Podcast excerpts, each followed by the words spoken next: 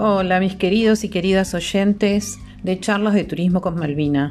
Nuevamente es sábado y nos reencontramos. Hoy con una charla a una de las guías, eh, yo diría más conocidas del ambiente y, y muy bien posicionada. Ella es Diana Arias, que desde los 18 años trabaja como guía de turismo. Tiene muchos años de profesión. Eh, por supuesto, no solamente es guía de turismo, sino que además es docente, también eh, trabaja para el ImproTour, trabaja para algunas, algunas gobernaciones del interior del país, dando capacitaciones. Eh, así que realmente es un lujo hoy tenerla con nosotros, escucharla, escuchar sus experiencias y sus enseñanzas. Espero los disfruten tanto como yo cuando charlé con nuestra colega Diana.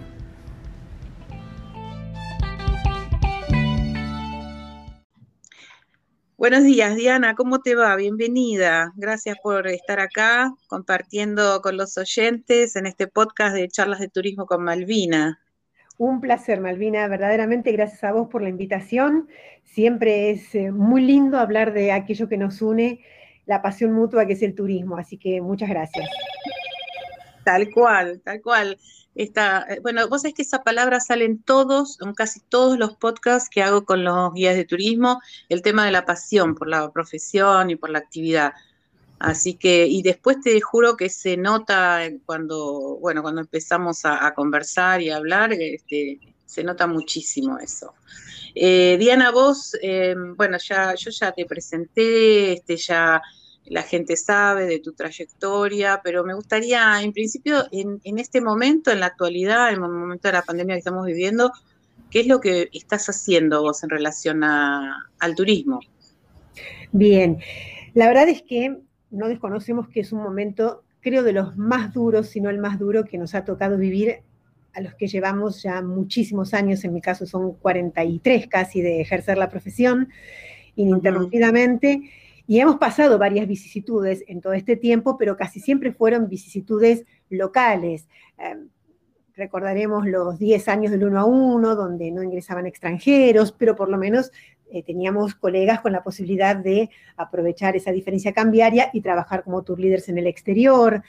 Pero ahora es algo que afecta globalmente. Entonces, ni, ni vienen, ni podemos llevar, está todo muy en la incertidumbre. En lo particular y en lo personal, la verdad es que yo nunca dejé de lado la otra profesión, que es la de docente, que vino de la mano de mi profesión como guía. Al poco tiempo de recibirme ya estaba trabajando, pero tuve la oportunidad de entrar a trabajar como docente en el instituto donde me formé. Y ni aún en los mejores momentos de los trabajos como guía, en la cresta de la ola de los trabajos como guía, cuando en turismo receptivo había turistas hasta mirar para arriba. La verdad es que nunca dejé del todo la docencia. Em, en algún momento tuve más cursos, más horas, en otros privilegiando el trabajo como guía, como guía menos cursos, pero nunca lo dejé. Y no lo dejé inclusive eh, desde el 2017, que yo me jubilé como docente, después de 33 años como docente, en tres terciarios, donde trabajaba, pero seguí en la Universidad Nacional de Avellaneda, porque hay una ley que permite seguir trabajando si se trata de una universidad nacional. Y es lo que mm, estoy haciendo, nunca dejé de hacerlo, o sea que pandemia ocupada con eso, y además brindando capacitaciones. Trabajo mucho con algunos ministerios provinciales como Tucumán, como Salta, también a nivel nacional con el ImproTour. Entonces, estos 15 meses de pandemia, la verdad es que transcurrieron básicamente desde lo laboral con eso, con la docencia y las capacitaciones. Claro, bueno, vos sos uno de los casos, como hablábamos una vez pasada con otro guía, eh, en los que, bueno, más allá de, ser guía de turismo puntualmente, tiene otras, otras actividades y también otros ingresos, con lo cual la pandemia, bueno, por lo menos pasa un poquito más tranquila, ¿no? La vida económica, digamos. Pero igualmente, seguramente extrañas, extrañas a los turistas y extrañas este, los, subirte a los buses y todo eso, ¿no? ¿Cómo te pegó esa parte? Por suerte, tener la mente ocupada y el tiempo también para estas otras actividades que te mencionaba, eh, hace que sea más llevadero, pero verdaderamente, como te comenté, la docencia vino como actividad secundaria en un principio derivada de la actividad como guía, que siempre es la primera que está en el corazón. O sea, desde los 18 años que trabajo como guía y con la sola interrupción de tres meses por cada uno de, mis dos embarazos, pero la verdad es que, por supuesto, uno extraña tanto ver esos buses en la Plaza de Mayo o ese movimiento en la temporada de cruceros. Entiendo y, agradezco, por un lado, que haya sido mucho más, como vos lo mencionabas, eh, llevadero desde lo económico en mi caso, por tener estos otros ingresos, pero la verdad es que uno no puede dejar de empatizar con lo que sabemos le sucede a muchos colegas que realmente solo dependían de esto. Entonces, duele por no poder hacerlo uno, pero duele también mucho más por aquellos que sabemos que lo están pasando realmente mal. En mi caso, yo estoy casada con un guía y sé de otras parejas también que están mm. casadas con un guía, o sea, los únicos ingresos provienen del ámbito del turismo y, y es durísimo. Todos también sabemos que la famosa palabra reinvención todos los mm. colegas han debido buscar algo extra. Y está bien, porque también tener un proyecto, aunque no sea eh, el de tu vocación, de tu base, hace que, bueno, los proyectos y los afectos son los que nos sostienen en la vida, ¿no? Entonces, por lo menos estar ocupado en algo es, tan importante. Tal cual, tal cual. Claro que se extraña.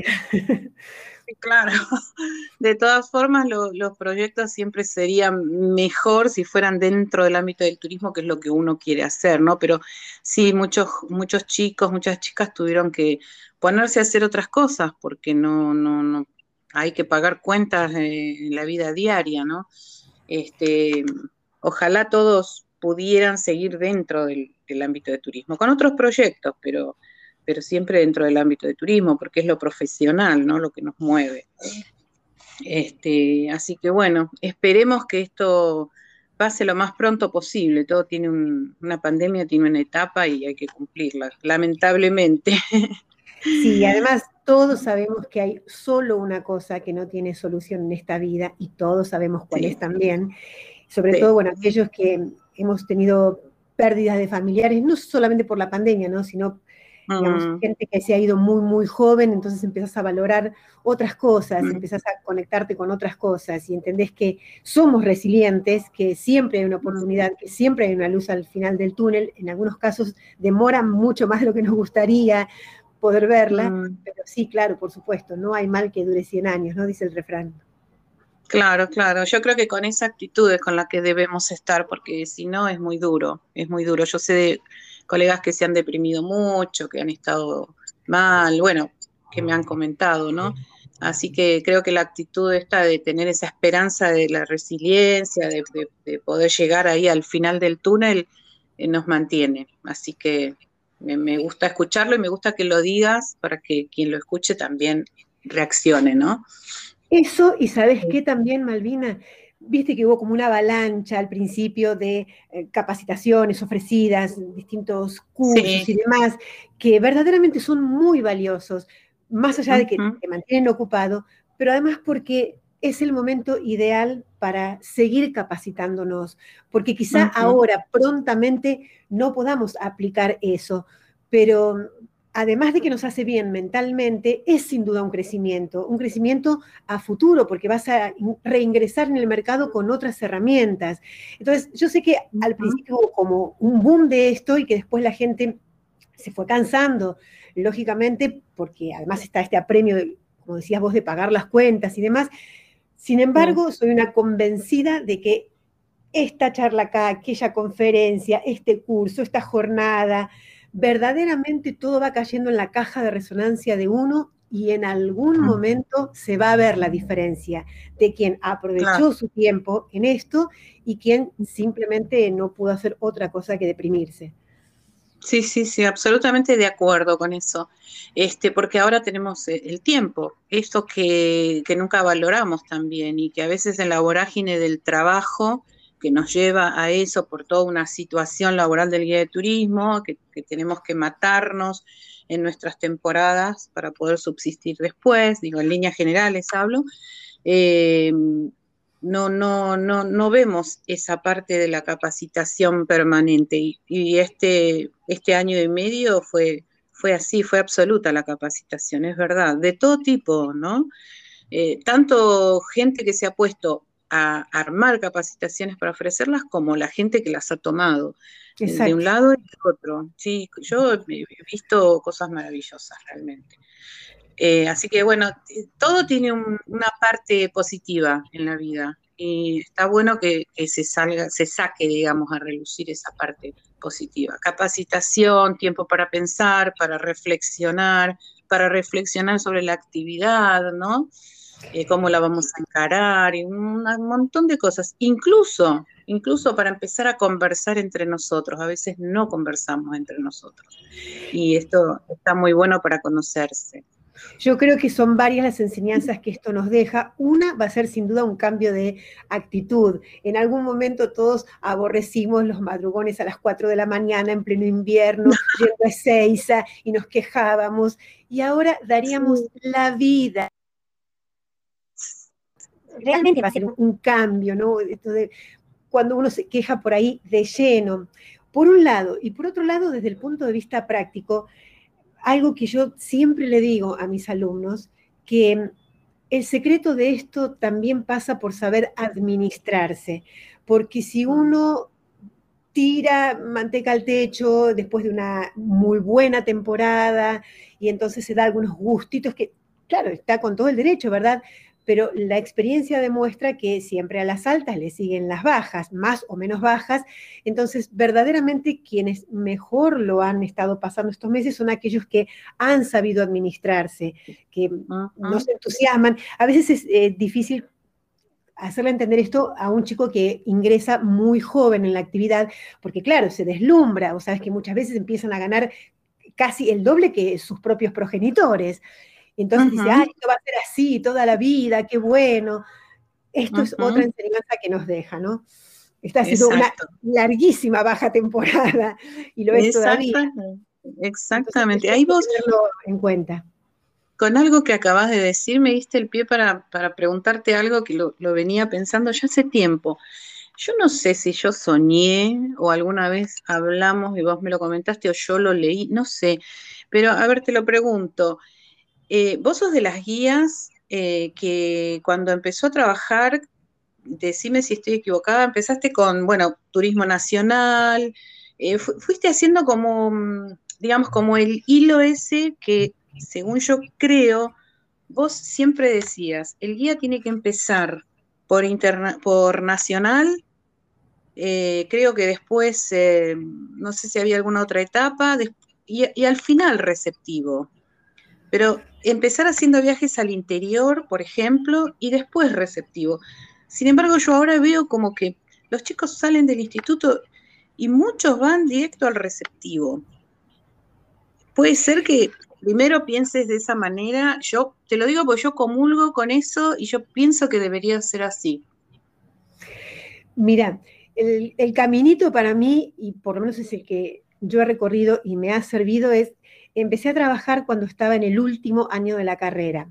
En ese momento no estaba todavía la ley de guías que exigía a, las agencias tener un guía recibido, había mucho trabajo, era la época del Mundial 78, y tuve la oportunidad de entrar a trabajar en regulares, como guía de turismo regular. Lo hice un año en una empresa que ya no existe más, y después de ese año ya empecé a trabajar como guía de turismo nacional, ya recibida, sí, pero tenía ya la experiencia de un año de regulares, estos tours cortos, eh, y demás, que fue un, lindo fogueo. Cuando ingresé en una importante empresa de nuestro medio, en ese momento era la meca, llegar a trabajar en esa empresa de turismo nacional, me acuerdo también que Sí, exacto, Viajes a mi, querida empresa. Eh, no sabía si lo podíamos decir.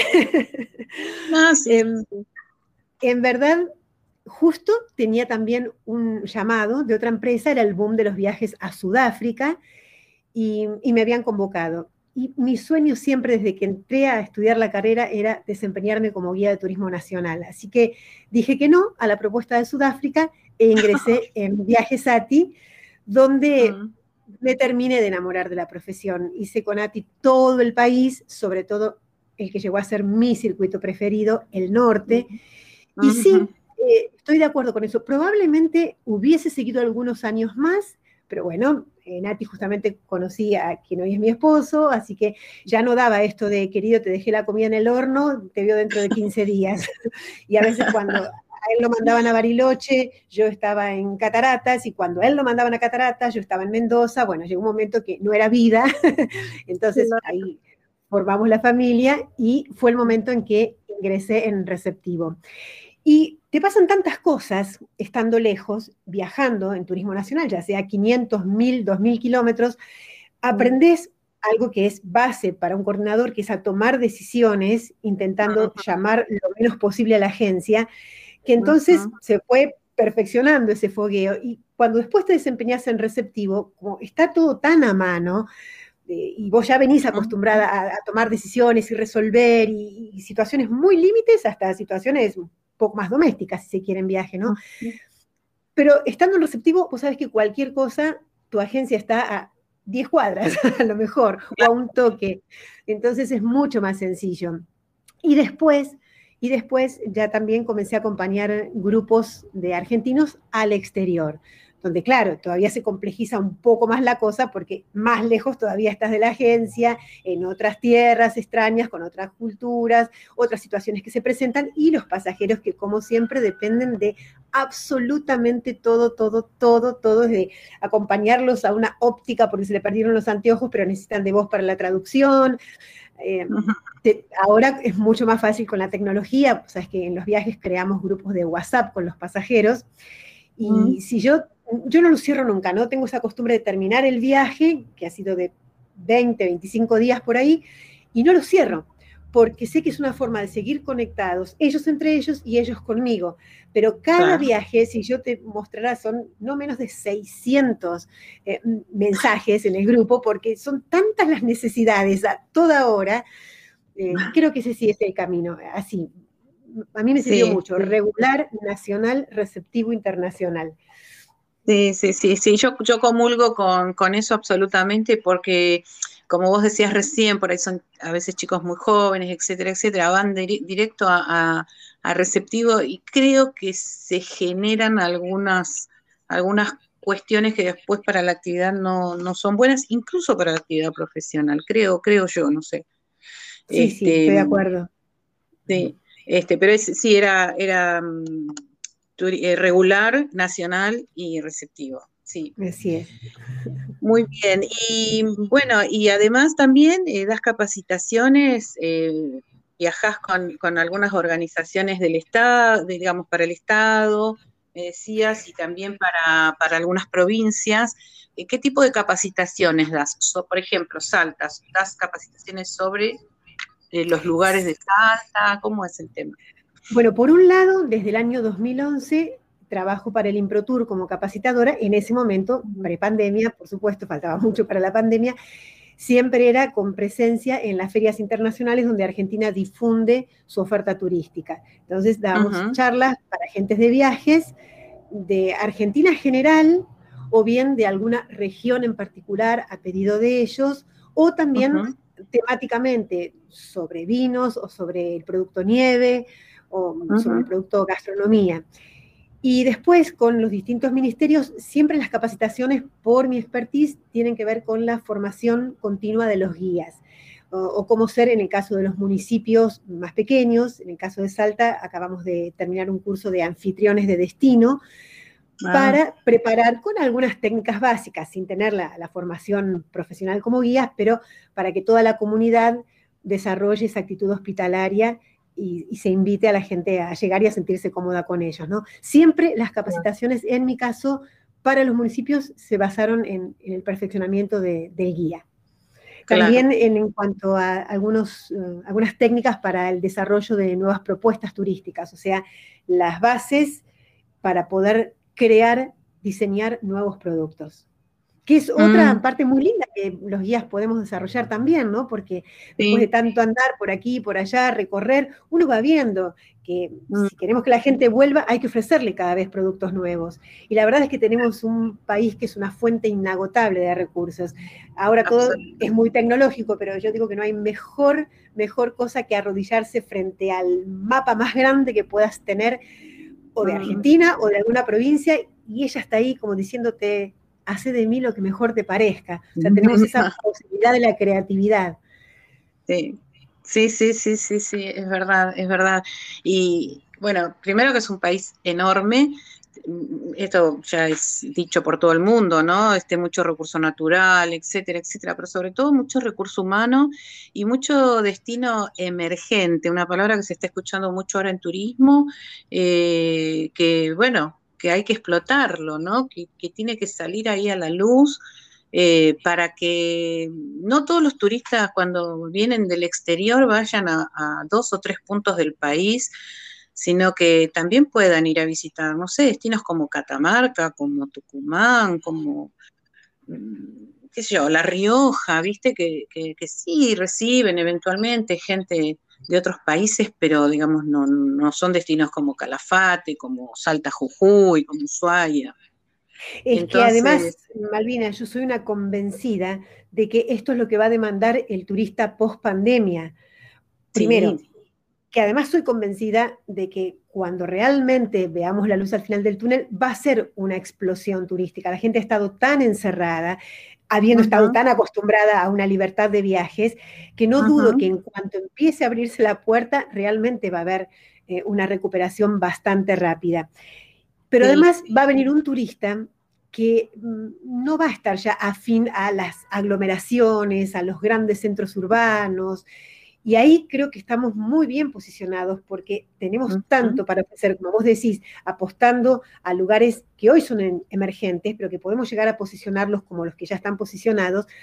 y, ese es el camino tenemos que entender que no solamente nosotros profesionales cambiamos o debemos cambiar, sino que ya va a venir un turista diferente. Un turista que hay que volver a conquistar, porque sin duda todavía va a haber cierta incertidumbre y a estos países que parecen que ahora todavía no está todo resuelto en función de la pandemia. O sea que va a venir medio asustadizo y vamos a tener que conquistarlo desde el principio, con destinos nuevos y con una total entrega en cuanto al servicio.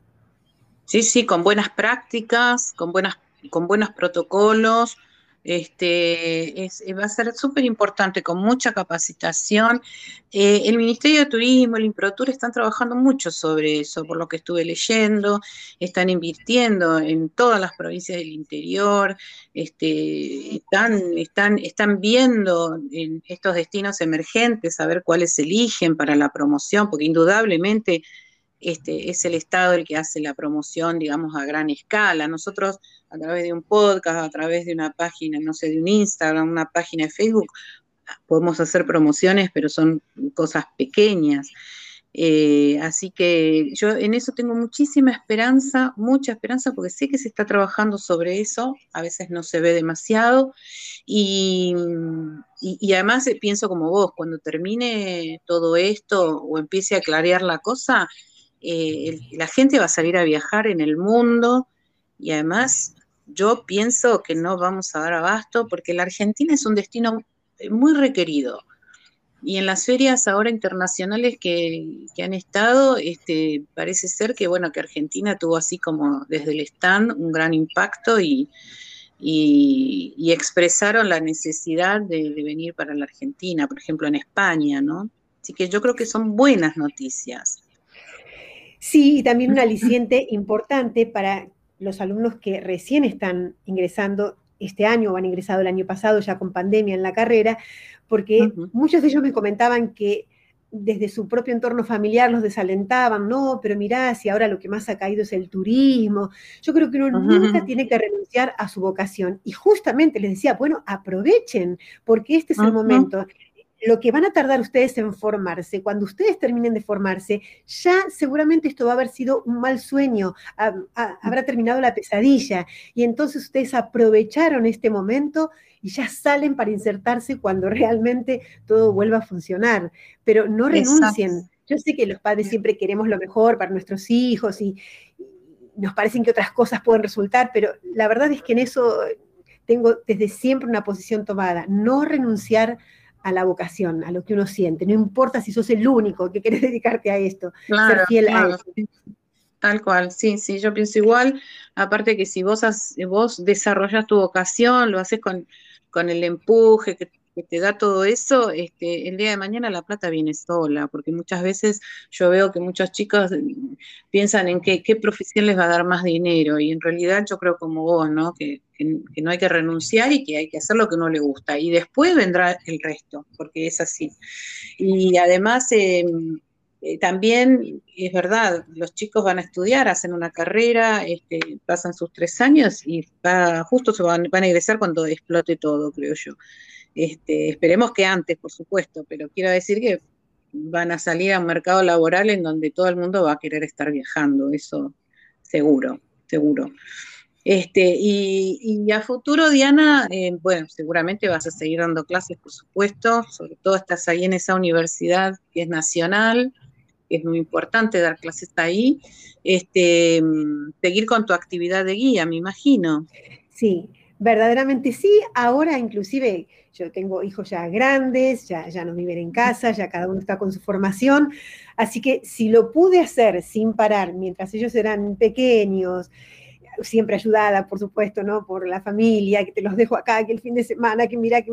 La verdad que ha sido una ayuda muy grande. Si lo pude hacer en ese momento, ahora que ya volaron y que yo sigo con todas las ganas, porque creo que eso es lo importante, ¿no? Cuando uno ya ah. tiene ganas de tirar la toalla, hay que ser honesto en esta profesión y decir, bueno, voy a colgar los botines porque la gente que puedo llegar a tener, que puede llegar a confiar en mí en cuanto a los servicios, no tiene la culpa de que uno ya esté cansado. Bueno, estoy muy lejos de eso por ahora, así que no te puedo decir cuándo voy a colgar los botines, pero me veo de momento muy lejos, me veo muy lejos hay tiempo para rato, tenemos colegas que son este, señoras bien grandes que inclusive han hecho la carrera, este, no sé, jubiladas y, han, han comenzado ahí, y a mí esas cosas me maravillan también. Pero vos, en alguna, en alguna época de toda tu carrera, ¿tuviste alguna mesetita ahí? ¿Mesetita en cuanto a cuestionarme la vocación o a cambiar de trabajo? No, en cuanto a de pronto no, no, no cambiarla, porque me imagino que eso jamás sucedió, pero me imagino, pero no, eh, viste una meseta en el sentido de que estar un poco cansada, como un poco, viste, cuando, cuando estás ahí haciéndolo, pero a media máquina. Mira, cuando quedé embarazada de mi primera hija, que ya tiene 36 años, Paula, y cuando nació oh. Paula, pensé, bueno, ahora no, con estos horarios locos de los guías, eh, tuve la ah. oportunidad de entrar a trabajar dentro de la agencia, en el área de receptivo. Hablé con mi jefe en ese momento y, estuve casi dos años, pero creo que fueron los dos años que, aunque era turismo, por supuesto, pero el trabajo de oficina, las cuatro paredes, viste, para quien ha estado siempre del otro lado, o sea, agradezco todo lo que aprendí desde ese punto de vista operativo, pero cuando creo que Paula ya había eh, dejado la papilla y dije, vuelvo, vuelvo como sea. Creo que fue la única meseta, digamos, que ahora a la distancia, vuelvo a decir, lo agradezco porque uno aprende otras cosas, ¿no? Del otro lado. Pero la verdad es que siempre, siempre me gustó, disfruté, amé mi profesión de guía. Cansancio, sí, cansancio físico después de una alta temporada muy intensa, pero nunca cansancio de la profesión. En eso te soy absolutamente sincera. Sí, ah. he dicho, ay, ¿por qué tengo que levantarme otra vez hasta ahora aquí? Pero cansancio físico. Mira, hay una anécdota que, contamos con algunos colegas hace un par de mm. temporadas atrás, terminando casi la temporada de cruceros, era uno de los últimos barcos y estábamos todos desmayados, desmayados. Y entonces estábamos en una casa de tango, ahí en la vereda, y viene uno de los mozos y nos dice, chicos, hay un pasajero de ustedes que está descompuesto. Entonces íbamos entrando de a uno. Che, mío no es. Salía el otro. Che, mío tampoco. Che, mío tampoco. y obviamente que si no era de nadie, igual lo íbamos a atender, pero a la vez era un alivio saber que no era tu pasajero, porque ya era, ya era el final y ya no dábamos más. pero era así, de a uno salíamos. Mío no es. ¿Qué pasa el que sigue? Mío no es. Además es ese momento, ese ratito en donde vos decís, me siento un ratito a hablar con mis colegas y a tomar un cafecito. Que es otra de las cosas que se extraña, ¿eh? el encuentro en el 6, esperando los vuelos que se demoran, y por suerte tenemos al de al lado para charlar, y eso cuánto se extraña. No solo los pasajeros se extrañan, se extraña el encuentro con, con los colegas también mucho. Exactamente, es verdad, sí, sí, sí, sí, aunque por ahí uno no es amigo de visitarse en la casa y todo eso, pero ese vínculo que se genera eh, cruzándote en la Plaza de Mayo, sentándote en el café en Caminito, eh, y ahí en Ezeiza, bueno, y en Aeroparque, por supuesto, es genial, es genial, a mí me encanta, yo lo disfruto un montón. En la época de Nacional, recuerdo de cruzarte en la ruta con un bus que iba y vos que venías, ir a parar, aunque sea un instante en la banquina, y podías conocerlo o no, o ser de la empresa, eh, no, no la misma tuya, pero eh, estos dos minutos de decir, uy, ¿y cómo venís de arriba? ¿Cómo encontraste esto? Bien, y hoy tu grupo, es imperdible. Sí, sí, sí. Digo, tantas cosas lindas que hay para contar, viste, ahora un un colega nuestro escribió un libro contando sus anécdotas, este, y digo, cada guía tiene cada anécdota y cada, no solo anécdotas, sino sentires, como esto que estás contando vos ahora, que, que, que, es, lindo decirlo, que es lindo que la gente sepa este, cómo siente y qué hace el guía de turismo. Sí, Miguel eh, escribió su libro y ya antes lo había hecho Silvia Fernández Blanco también, con la misma editorial que, que Miguel. Eh, ah, mira, no sabía que Silvia. Sí, sí, hace ya varios años. hace muchos años. Ah, era unos siete, siete, ocho años más o menos que presentó su libro, ah, Memorias de una sí. Ah, mira, mira. Bueno, voy a tratar de contactarla a ver qué, qué pasó con su libro. Porque, a ver, a mí me encantan todas esas historias y sobre todo también las historias de la gente eh, grande, viste, que, que hay algunas personas que la verdad que uno con, esto yo lo empecé a hacer el año pasado. Hace años en la Asociación de Guías habíamos empezado a filmar a los guías los más viejitos, ¿no? Pero bueno, ahí quedó porque son eh, narraciones que se pierden, ¿viste? Y, yo creo que es parte de la historia nuestra, así que no, se deben perder. Eh, ¿Qué te iba a preguntar? Ah, ¿sabes qué? Quería que nos cuentes seguramente alguna historia que te acuerdes, algo gracioso o no, pero alguna historia así de algún grupo o algo que, quieras contar, ¿te acordás ahora? Sí, sí, recuerdo varias, hay muchas, muchas historias. Recuerdo una en particular también en un viaje al norte con, con Ati. Llevaba una señora, estábamos en San Salvador de Jujuy, al día siguiente hacíamos la excursión a la quebrada de Humahuaca. Cuando mm. uno gente muy mayor, siempre le aconsejaba que por las dudas se tome la presión, cualquier cosa. Bueno, había ido un grupito de ellos, bastante mayores, a este cometido. Y yo me los encuentro cuando estaban regresando de la farmacia, me los encuentro en el medio de la plaza de Jujuy y esta señora me comenta que, bueno, le habían aconsejado que no vaya porque la verdad es que tenía la presión un poco alta, si bien en Jujuy estás a 1620 metros de altura, no llega más que a 2900 en Humahuaca, pero de preferencia. Y la señora decía, no, pero yo hice este viaje para hacer esta excursión, para mí es el broche de oro, así que yo voy a ir. Yo le decía, Amalia, si le dijeron esto, es por su bien, seguramente va a tener otra oportunidad, pero yo no la puedo llevar con este diagnóstico. No, no, pero yo voy a ir, primero toda amable ella, ¿no? No, que yo voy a ir porque sí, porque siempre fue mi sueño, porque... Y yo firme. Mire, la verdad es que no la voy, y ahí ya se empezó a enojar, viste que enseguida salen con esto de yo pagué y, me corresponde y el derecho. Bueno, no la hago despertar al día siguiente como al resto del grupo, ella se despierta igualmente, en el desayunador le vuelvo a insistir que no la voy a llevar, además no se la veía bien ya el semblante, y ah. bueno, cuando fue el momento de partir, la verdad es que medio como que le cerré la puerta del bus en la cara, ella quedó afuera, acordándose seguramente de toda mi familia, bueno, hacemos un full day. Cuando volvemos, me cuentan en el hotel que habían tenido que llamar a emergencias y la llevaron y estaba internada en el hospital Pablo Soria de Jujuy con, en ese momento todavía le llamábamos conmoción cerebral, después una ACV, ¿no? Ah, sí. Y uno piensa, bueno, ¿qué pasa si la hubiese dejado ir, ¿no? Porque le pasó eso a 1620 metros, a lo mejor, a lo mejor no le pasaba nada, nunca lo vamos a saber.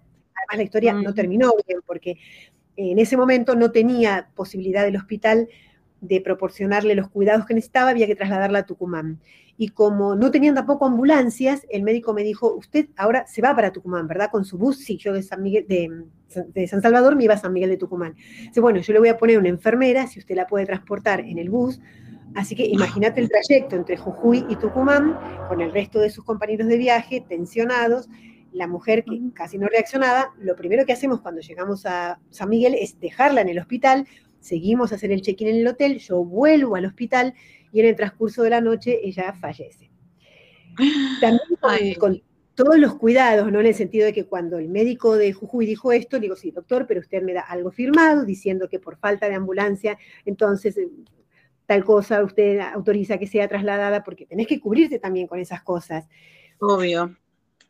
Claro, claro. Bueno, fue las anécdotas más divertidas, pero son cosas que, que pueden suceder. Sí, sí. Sí, sí, que suceden, suceden porque justamente nuestro trabajo es con personas, grupos grandes, pueden ser individuales, pero digo, en grupos grandes te sucede de todo, y de diferentes edades, y bueno, niños, a veces con niños también, así que sí, sí, pero de si todo. Tenés tiempo, te cuento una un poquito más divertida. ¿Hay tiempo? A ver, sí, claro, sí, sí, sí, sí, sí. También una temporada de cruceros, salimos del puerto, íbamos a una casa de tango, también muy importante, y ya habían bajado las luces, estaba pronto a comenzar el show y viene también uno de los mozos y dice, chicos, acá hay una señora que me está hablando, era una señora brasileña, eh, y no le entiendo lo que me dice. Entonces atrás de él viene la señora, era una pasajera mía, dice, Gianna, Gianna, tenemos que ligar para un avión ya, hay que llamar al barco ya. Mm. ¿Pero por qué? Mm un avión va a pegar fuego, se va a incendiar el barco, pero ¿por qué? Mm. Por, no, explíquese cómo que se va a incendiar el barco. Gianna, ten que ligar, y no me ficar tranquila, ten que ligar ya para un avión. Pero ¿por qué? Entonces me dice, Gianna, ¿por qué yo tomé baño? Se, bañó. Eh, chiré a Caucinia, me saqué la bombacha.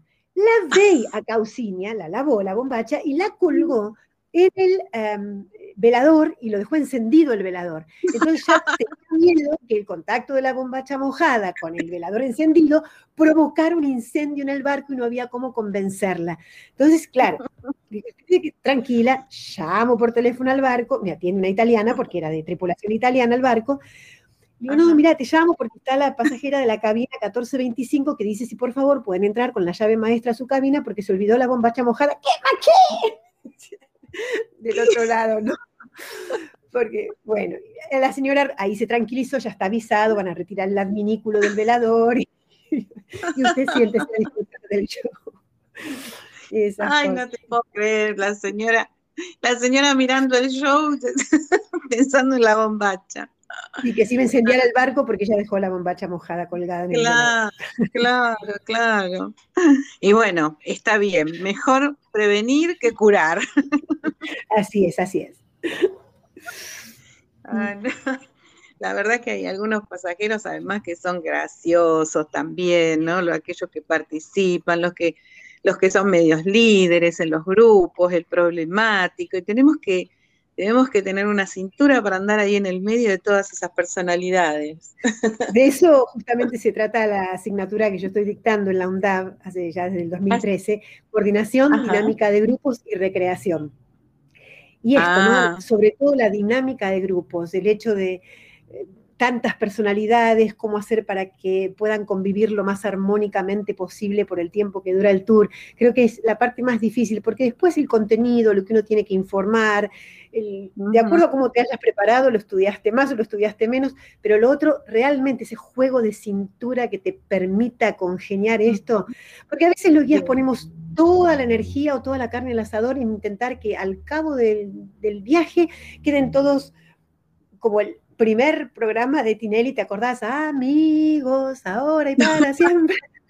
Y la verdad es que con lograr que por lo menos puedan convivir en un marco de respeto, con todos sus mm. caracteres diversos, ya es importantísimo. Después si se siguen juntando, si quedan amigos entre ellos, porque es la típica, ¿viste? Que no se pierda acá, qué lindo grupo. Si ponemos el primer viernes de cada mes en la confitería tal, y el primer viernes van los 40, y el segundo viernes van 25, y el tercer viernes van 10, Claro, como es mentira que nos queríamos tanto, no, no es mentira, pero en su momento se disfrutó la situación grupal, pero claro, después cada uno vuelve seguro que era un matrimonio, amigo de otro matrimonio, quizá de por vida, pero no es lo, lo más común, ¿no? Claro, no es todo el grupo. Sí. No, pero además este, estaba pensando mientras hablabas la, esta cintura también de poder eh, poner, digamos, de balancear más bien eh, esta cosa de, de entretenerlos, pero sin que sea todo entretenimiento y nada de información. Entonces, poder poner en la balanza esas dos cosas, poder mezclarlas. Yo, a mí me encanta una película este, que es, em, ¿cómo se llama? Esta, es una guía. Mi vida en, Mi vida en Mi vida en Me encanta, porque ahí está clarísimo. ¿no? Ella yo uso para dar clases eh, y tenemos una ah, guía de observación de la película, tenemos 35 escenas identificadas, donde el ejercicio para los alumnos es que decidan ellos, una vez analizada la escena, si la reacción de la guía fue muy buena, buena, regular o mala. Esa es una de las columnas que tienen que resolver. La otra, en qué parte de la película visualizaron escenas de recreación o aplicación de técnicas de interpretación por parte de la guía. Y la otra, la última columna, es qué roles identificaron. Previamente hay un marco teórico donde vemos los llamados roles parásitos, ¿no? O sea, el negador, el dominante, el vencido por adelantado. Bueno, ¿cuáles de esos roles que aprendieron en el marco teórico pueden encontrar en la película? Es que en esa película está, para mí, está clarísimo, clarísimo lo que, lo que no se debe hacer, la actitud que se debe tomar y además la observación también de cada grupo, porque no en todos los grupos vos tomás la misma actitud, porque cada persona es un, es, un ser independiente y es un ser pensante y entonces cada grupo es distinta la técnica que tomás, ¿no? Tanto adultos como niños, eh, entonces es, sumamente interesante. La carrera, creo, creo que uno nunca termina de formarse, pero como decías vos, no solo en esta cosa de, bueno, sé mucho de arquitectura, sé mucho de historia, sé mucho de geografía, sino en todo lo demás. Es súper importante para llevar el grupo, porque a veces mm, la gente se aburre. Entonces ahí tienes que cambiar, cambiar algo, algo hay que cambiar. Entonces.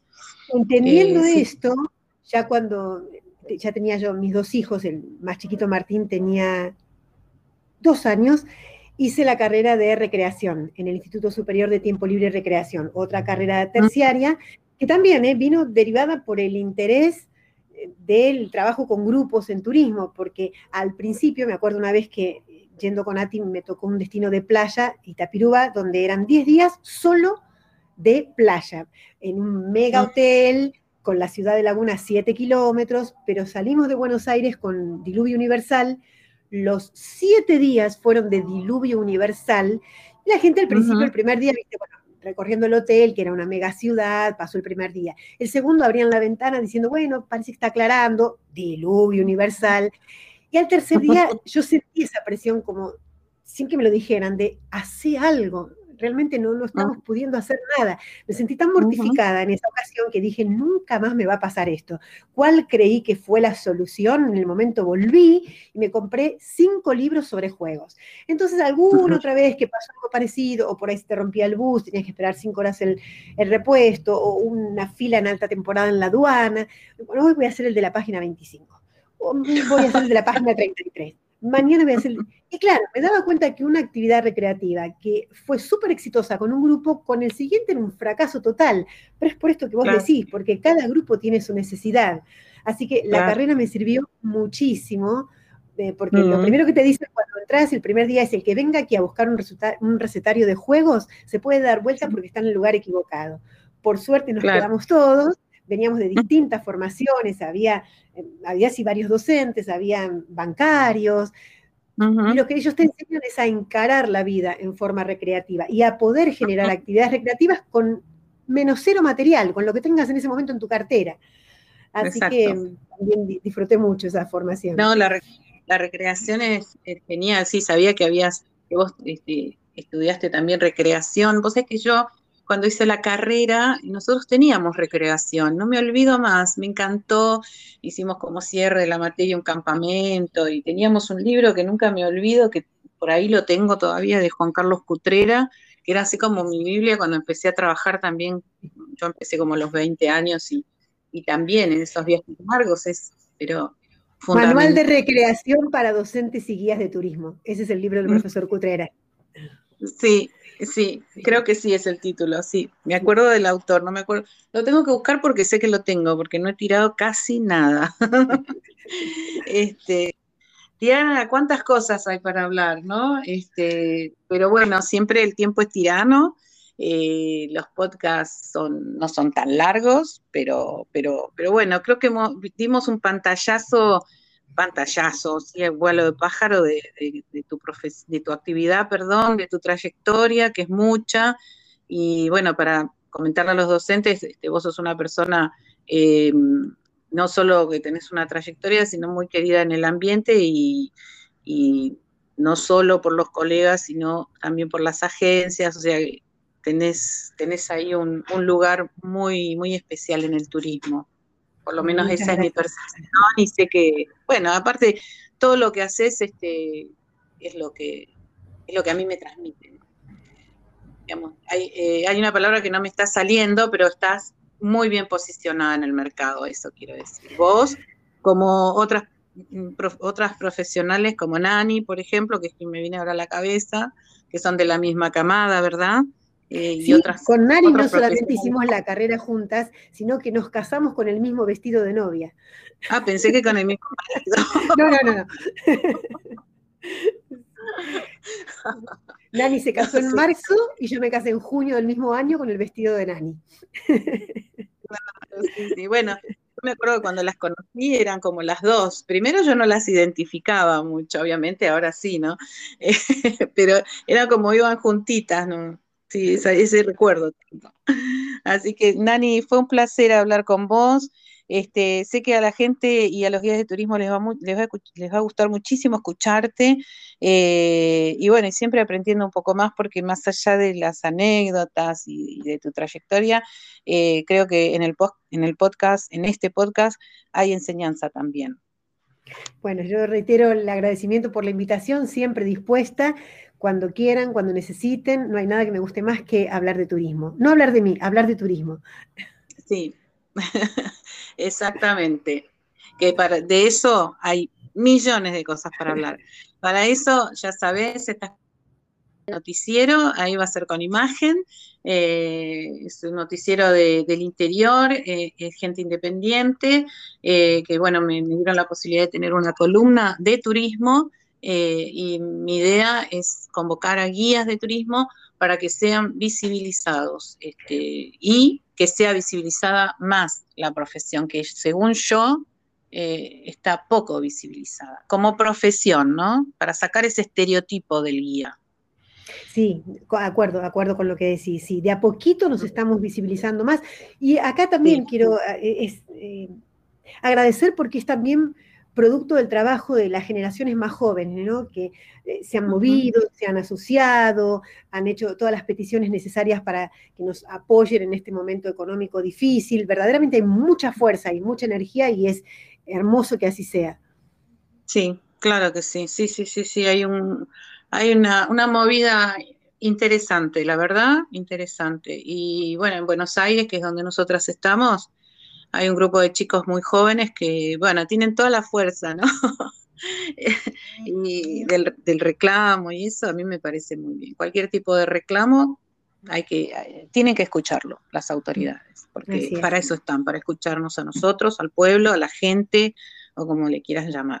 Este, y, y bueno, y estamos teniendo algunos resultados, por suerte. Faltaría más, pero bueno, ahí vamos, de a poco. De a poco. Así que bueno, Diana, ¿alguna palabra, reflexión, algún mensaje que quieras dejar para ir despidiéndonos? Por muy trillado que pueda parecer hablar de esto en el siglo XXI, verdaderamente nunca perder el amor y la vocación por lo que uno hace y lo que uno ha elegido. La verdad es que mi, frase de cabecera es la que te dije antes. Los afectos y los proyectos son los que nos sostienen en esta vida. Nunca abandonar ni unos ni otros. Totalmente de acuerdo, totalmente de acuerdo. Sin proyectos y sin afectos es muy difícil encarar ya la vida en sí. Así que muchísimas gracias Diana, muchísimas gracias a quienes nos están escuchando y ojalá que le sirva, si le sirve a una persona todo esto que, decimos y hacemos, ya es ganancia. Habremos cumplido el objetivo, claro que sí. Gracias nuevamente. Un saludo a todos. Besos, besos, besos.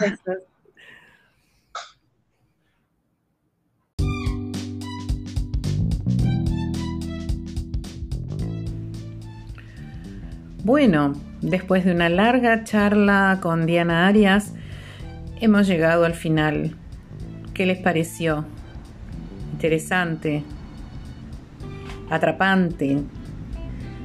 Realmente, sí, como siempre es un placer hablar con todos los colegas, con todos los actores del turismo.